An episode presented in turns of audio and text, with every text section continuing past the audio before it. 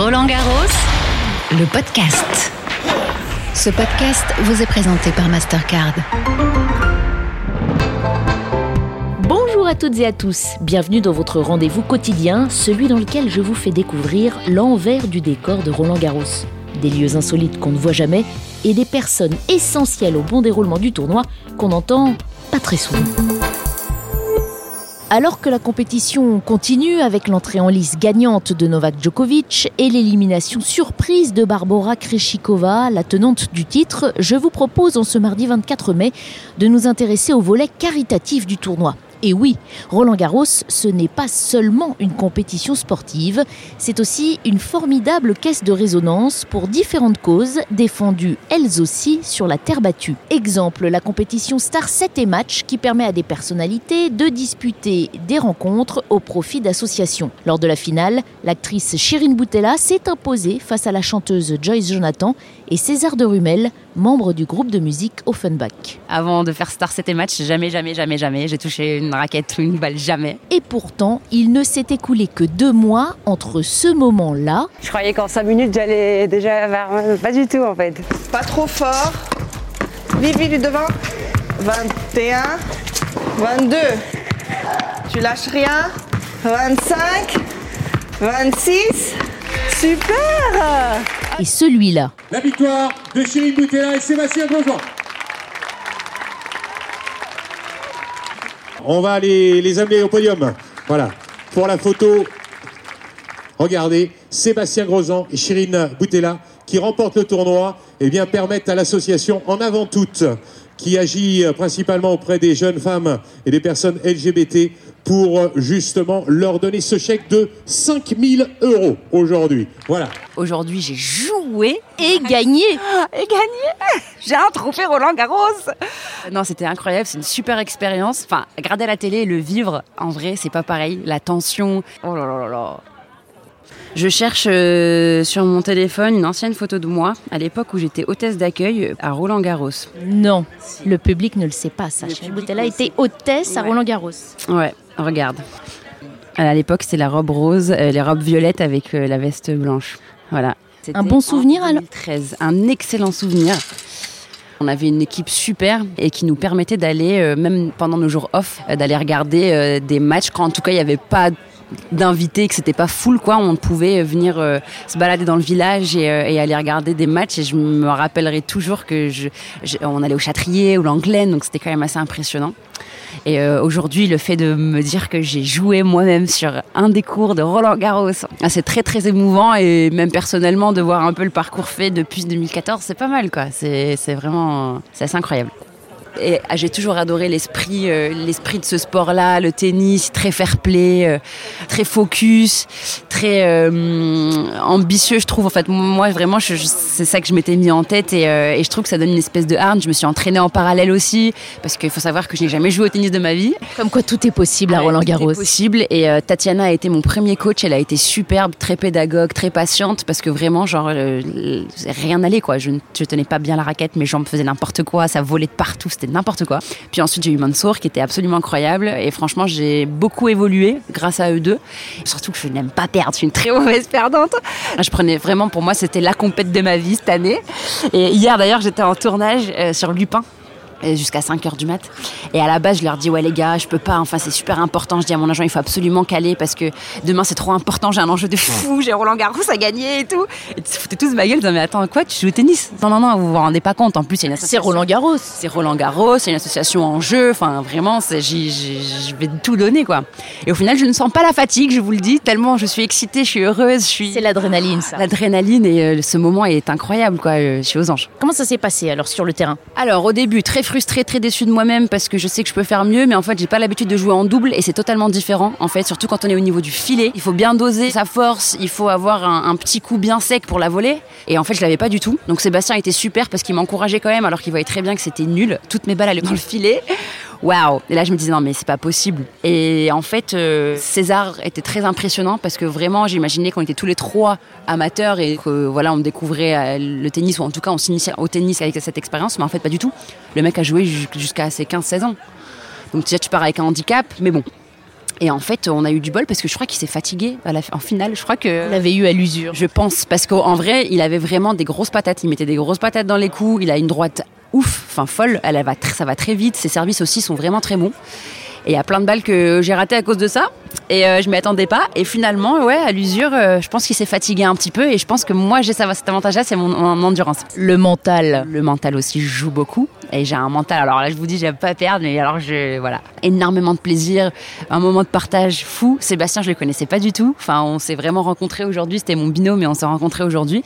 Et c'était trop bien, quoi. C'est vraiment le rêve, le rêve, le rêve. Un nouveau beau souvenir de Roland Garros. donc. Un merveilleux souvenir euh, ouais, de Roland Garros qui s'ajoute effectivement aux autres et euh, surtout une nouvelle passion que je me découvre et je vais carrément continuer le tennis parce que je trouve ce sport euh, génial, quoi, très complet, pareil, se surpasser et surtout essayer de garder son calme. J'ai tendance à me frustrer vite et à m'énerver vite. Et quand je suis déçue de moi-même, en fait, je, je m'agace. Oh, et du coup, je suis mauvaise en performance. Et là, vraiment, c'est apprendre à, à se faire confiance, à persévérer, à être concentré euh, et c'est ça que j'aime beaucoup parce que je pense que ça sert aussi dans la vie du quotidien. Il faut qu'on dise un mot aussi de la cause que vous soutenez, parce que Star 7 et Match, c'est non seulement des matchs, mais surtout un, un soutien financier euh, pour une cause que vous défendez. Quelle est celle que vous aviez choisie? Alors, c'est une association qui s'appelle En avant toutes, euh, qui se bat contre les violences faites aux femmes et aux euh, LGBTQI+. C'est euh, quelque chose qui me tient euh, beaucoup à cœur. Euh, voilà, je pense que j'ai toujours été euh, féministe dans l'âme sans m'en rendre compte et aujourd'hui, euh, j'essaye avec mes moyens à moi de m'engager et de porter la voix d'associations qui aident, qui soutiennent, qui écoutent. C'est pas évident et je suis ah, tellement, tellement, tellement fière et je pense que c'est ça aussi qui est très, très motivant et qui donne un peu ce coup de boost quand on se fatigue un peu de se dire oui, mais en fait, je joue pas pour moi, je joue pour une cause plus grande que moi et, et là, faut tout donner, faut y aller. Donc, je suis vraiment très fière. Eh ben, merci beaucoup. Et puis, euh, longue vie à votre carrière euh, professionnelle de tennis euh, woman. Je suis très contente que vous y croyez. J'y crois aussi. Merci beaucoup. Et on va retrouver maintenant Sébastien Grosjean qui a joué avec elle. Alors, elle vient de nous dire qu'elle n'avait jamais tenu une raquette dans sa main euh, avant il y a deux mois. Ben, c'est vrai, Euh, c'est vrai parce que euh, bon, elle me l'a dit et puis euh, elle a fait toutes les, séances d'entraînement avec Tatiana et, Mansour. Donc voilà, je crois que c'était une belle réussite. Et surtout, elle a pris énormément de plaisir et c'est ça le plus important, de découvrir le tennis et de s'amuser. Je crois que c'était une belle fête, la possibilité de jouer ici à Roland Garros avec du monde. En plus, c'était pour une bonne cause. Tous les ingrédients étaient réunis. Elle nous a dit qu'elle allait poursuivre le tennis du coup. Donc, quel conseil vous lui donneriez?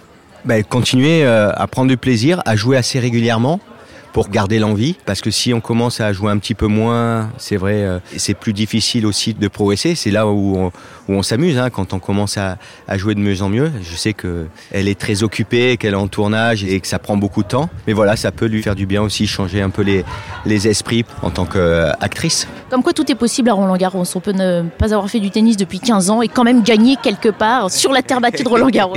J'étais très bien accompagné. Non, je crois que c'était génial parce que tout le monde a un petit peu au tennis et puis ils ont tous progressé. C'est pas évident hein, de jouer sur le court avec un peu de monde, il y a un petit peu de stress. Mais voilà, je crois que c'était une très belle matinée. Dernière question, parce que vous aussi, vous aimez bien participer à ce Star 7 et Match qui a une ambiance aussi très particulière dans le cadre du tournoi. Ça vous tient toujours à cœur finalement de participer à ces opérations? Oui, je crois que c'est sympa pour les associations, pour les soutiens. Donc euh, donc c'est génial. Et puis en plus là cette année avec le retour du public, c'était une belle fête et surtout j'espère bien sûr qu'ils vont continuer de pratiquer. Merci beaucoup Sébastien Grosjean, bonne journée.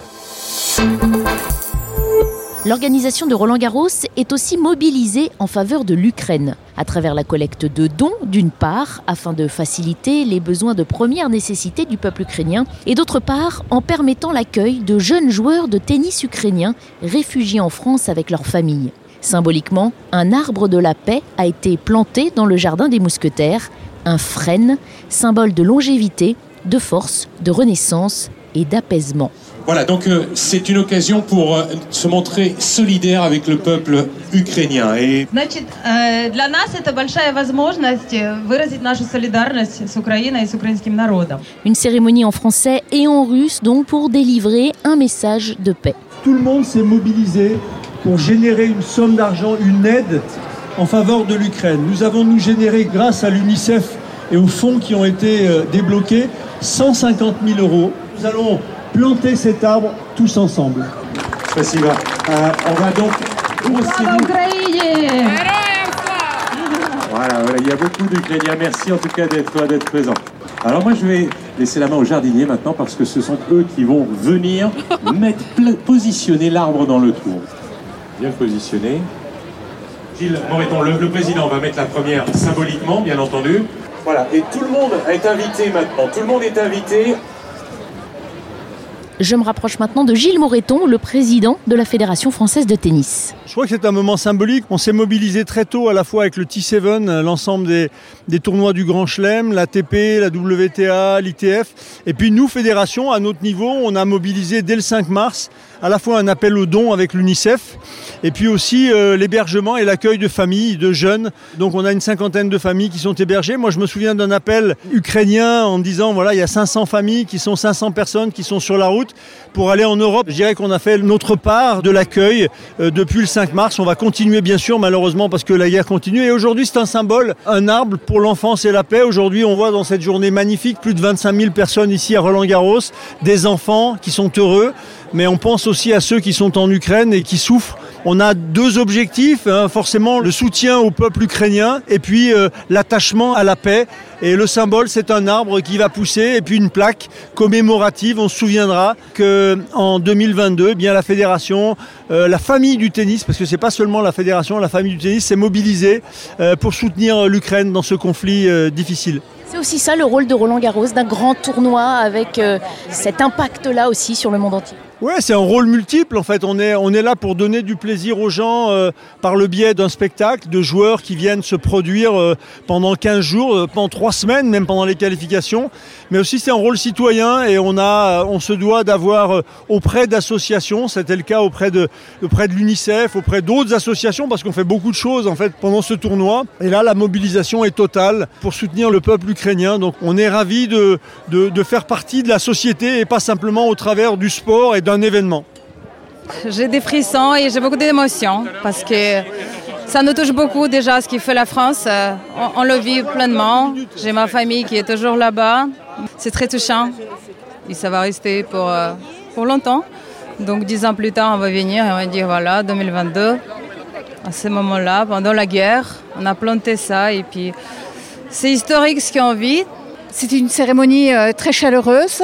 Euh, J'y ai assisté en tant que bénévole pour euh, l'association La Voix de l'Enfant, qui a un grand partenariat avec la Fédération française de tennis. Et c'est une journée qui est vraiment magique parce que des enfants qui sont sur le terrain de la guerre et qui en souffrent sont là en une journée déplacés sur le terrain du jeu et de l'enfance. Donc c'est super. C'est important qu'un grand tournoi comme Roland Garros exprime des symboles comme celui-ci. Je pense oui, parce que ça montre sa proximité avec euh, ce qui se passe en dehors euh, des portes du tournoi, euh, même à des kilomètres. Et c'est l'expression d'une solidarité qui est non seulement sur le terrain du jeu, mais qui est aussi sur le terrain de la paix, de la résilience, et qui touche pas simplement des, un petit, des happy few parisiens, mais qui touche des enfants qui souffrent à des kilomètres et avec lesquels on est relié par des valeurs d'humanité. Non, c'est très important. On assiste désormais à un va-et-vient hein, de pelletés de terre tenu par toutes ces personnalités pour enraciner cet arbre et lui souhaiter longue vie à Roland Garros. Si vous voulez participer à la collecte de dons, sachez qu'elle se poursuit pendant toute la quinzaine sur le site team.unicef.fr. La question du jour. Est-ce qu'il y a une infirmerie à Roland-Garros comme dans mon école La réponse est oui, et c'est même plus qu'un simple bureau d'infirmière. On pourrait presque parler d'un hôpital miniature. En tout cas, c'est ce que nous a expliqué Christophe Secaldi, directeur de l'équipe de kiné de Roland Garros. Hein, Il y a à peu près une dizaine de médecins. Il y a des échographistes aussi, 12 infirmières.